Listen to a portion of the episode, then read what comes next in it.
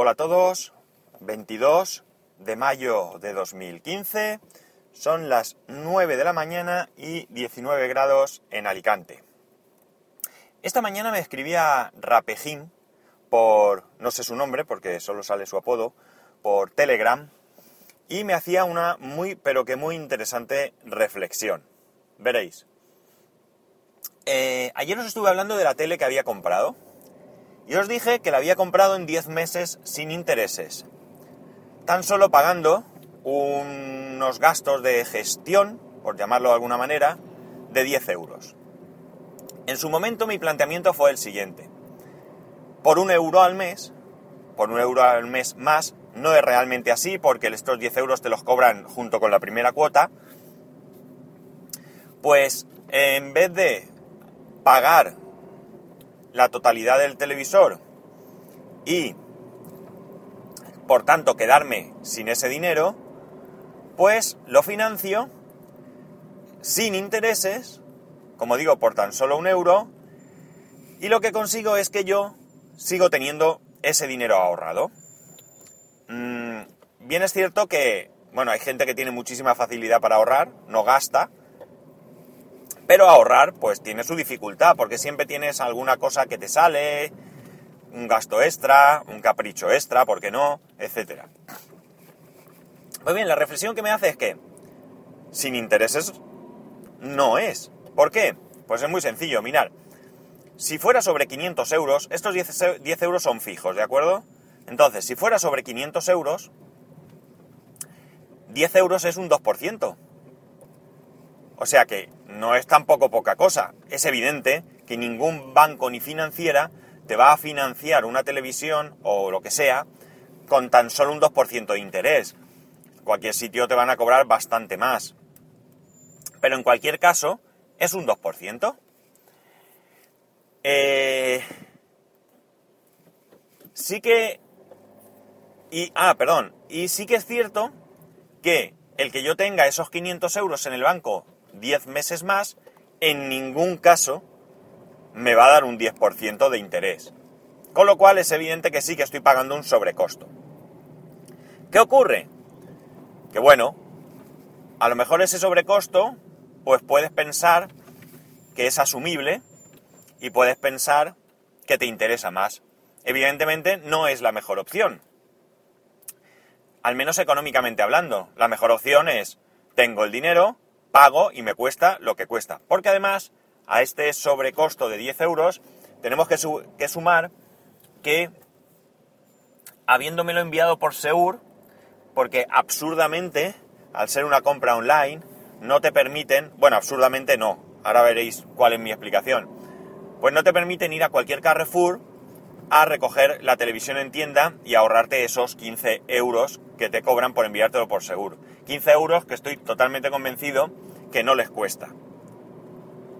No porque no lo valga, si tú vas a enviar una televisión, te acercas a cualquier transporte, pues probablemente te cobren esa cantidad, no lo sé.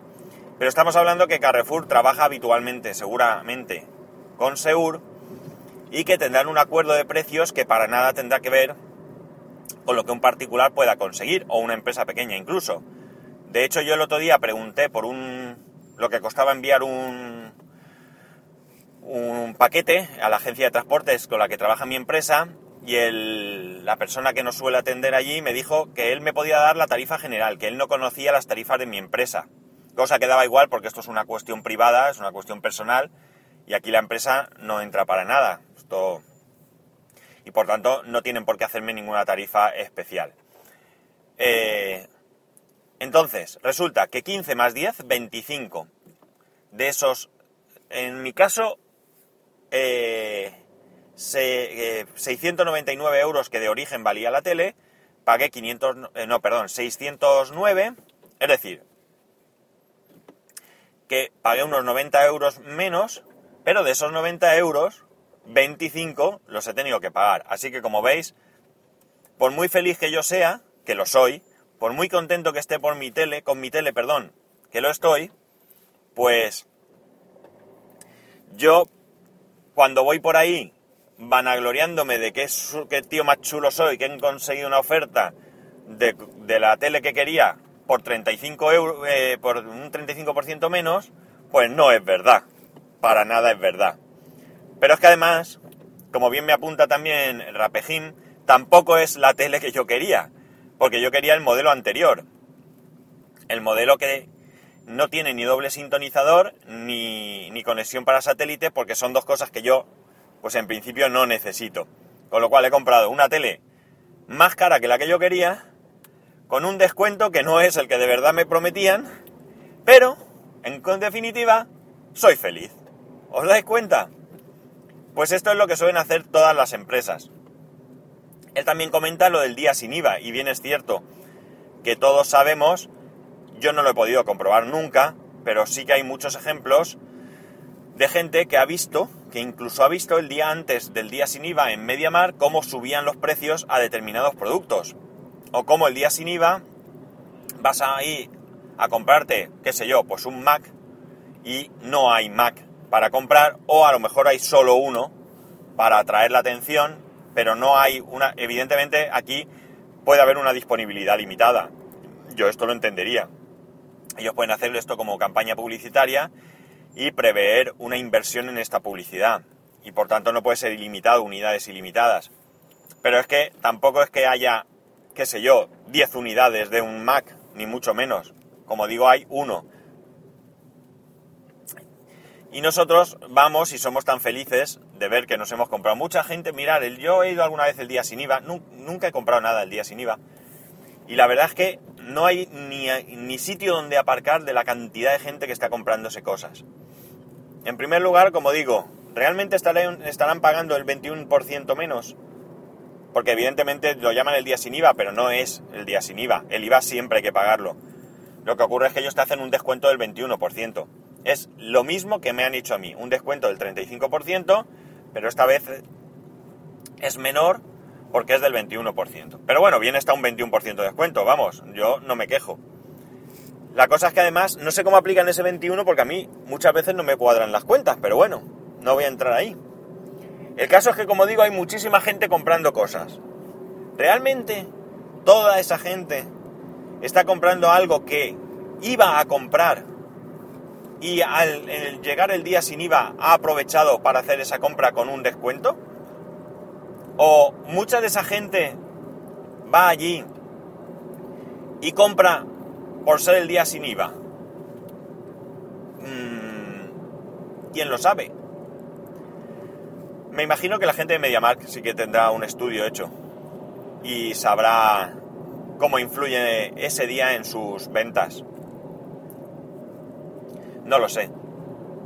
Pero ya digo que la cantidad de gente que hay a las puertas del MediaMark el día sin IVA es impresionante.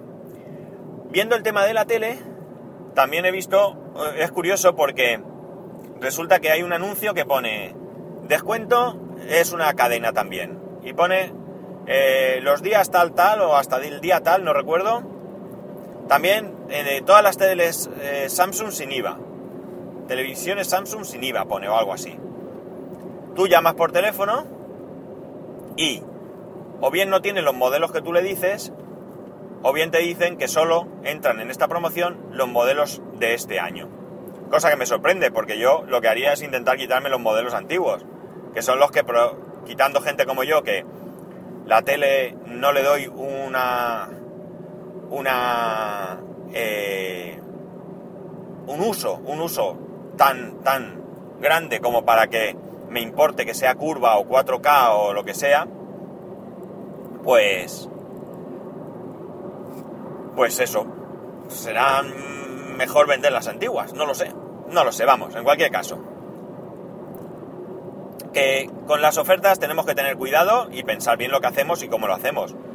Yo entiendo que sí que me ha ahorrado un dinero, de hecho yo ya me había decidido por el modelo anterior a este o, inferior, mejor dicho, al que tengo, pero la duda había estado entre uno y otro. Bastante tiempo he estado dudando entre ambos por lo que al final, pues bueno, pues no he comprado algo que no quería, mm, sino algo que había quedado mm, relegado por otra opción. Pero sí que estaba ahí contemplado ese, ese producto. Pero en definitiva ya lo he dicho, soy feliz.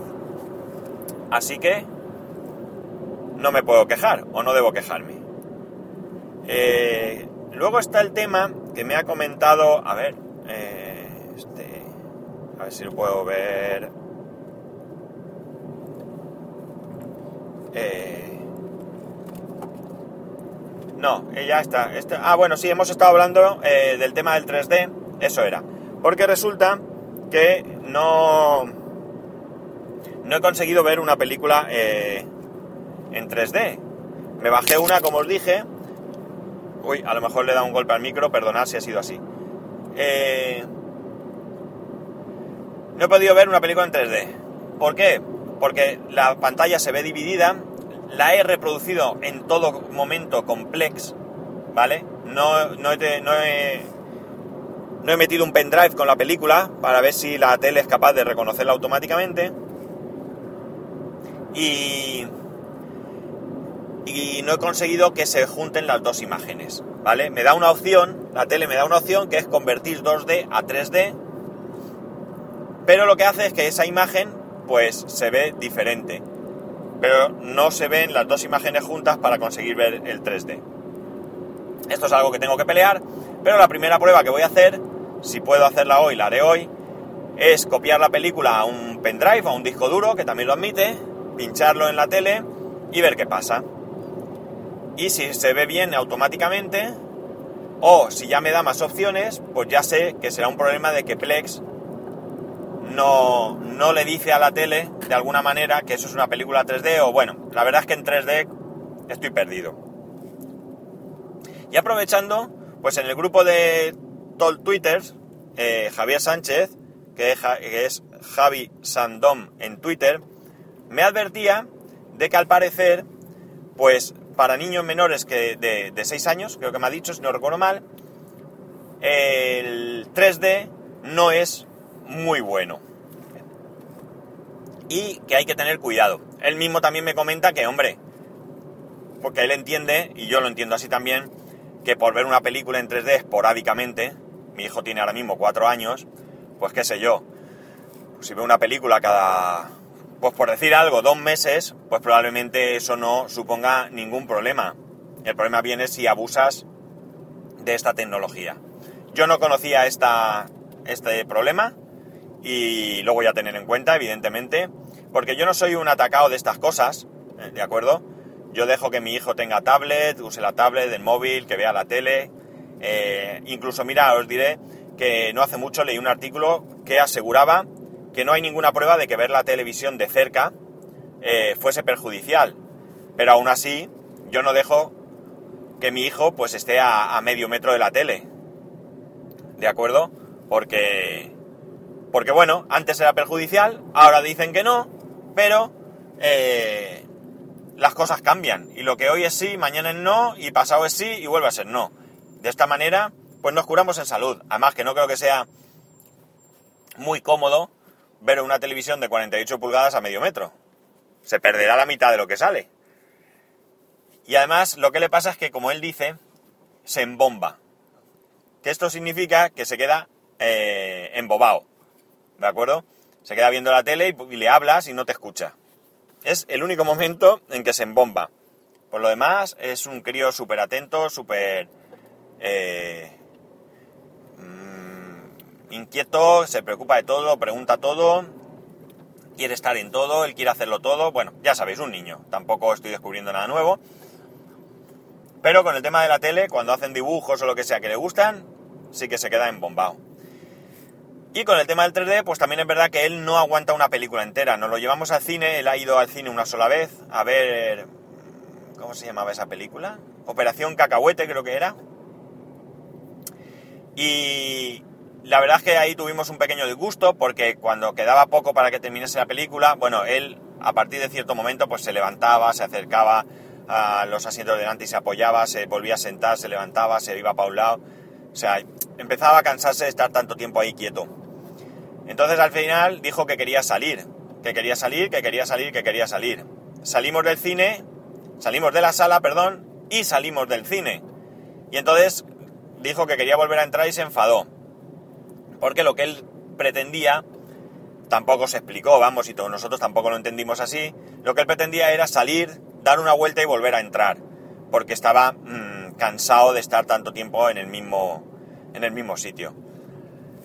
Con lo cual en casa, pues también pasa muchas veces. Si son dibujos, pues ya sabéis, eh, episodios cortos de, de algún tipo de dibujo, pues él sí que se entretiene, pero como sea algo largo, al final se cansa y ni siquiera películas ha visto en casa nunca una entera. En fin, que ya os he soltado el rollo del viernes, un rollo de reflexión también, porque el tema de cómo nos venden la moto y cómo la compramos y somos felices poseedores de motos, pues es para reflexionar. Esto no implica que no se haga lo que yo he hecho, yo no me arrepiento de haber financiado la tele, me da igual haber pagado esos 10 euros, sigo prefiriendo tener ese dinero ahorrado con el cual siempre puedo cancelar ese crédito, aunque no tenga intereses, si las cosas me vienen mal, o tener ese dinero si Dios no lo quiera, surge cualquier problema en casa, o tengo que comprar algo urgente que se me estropee y no, y no voy a financiar más cosas, evidentemente, porque no se trata de financiar por financiar, pues prefiero tener ese colchoncito ahí para, eh, para estar tranquilo. Bueno, pues nada más. Que tengáis un estupendo, un estupendo fin de semana. Yo trabajo mañana, así que tengo medio fin de semana solo. Eh, ya sabéis que para comentarme esto, sobre esto o sobre cualquier otra cosa, a través de Twitter en, o, y Telegram, perdón, en arroba spascual, o a través del correo electrónico en spascual arroba spascual.es. Un saludo y nos escuchamos el lunes.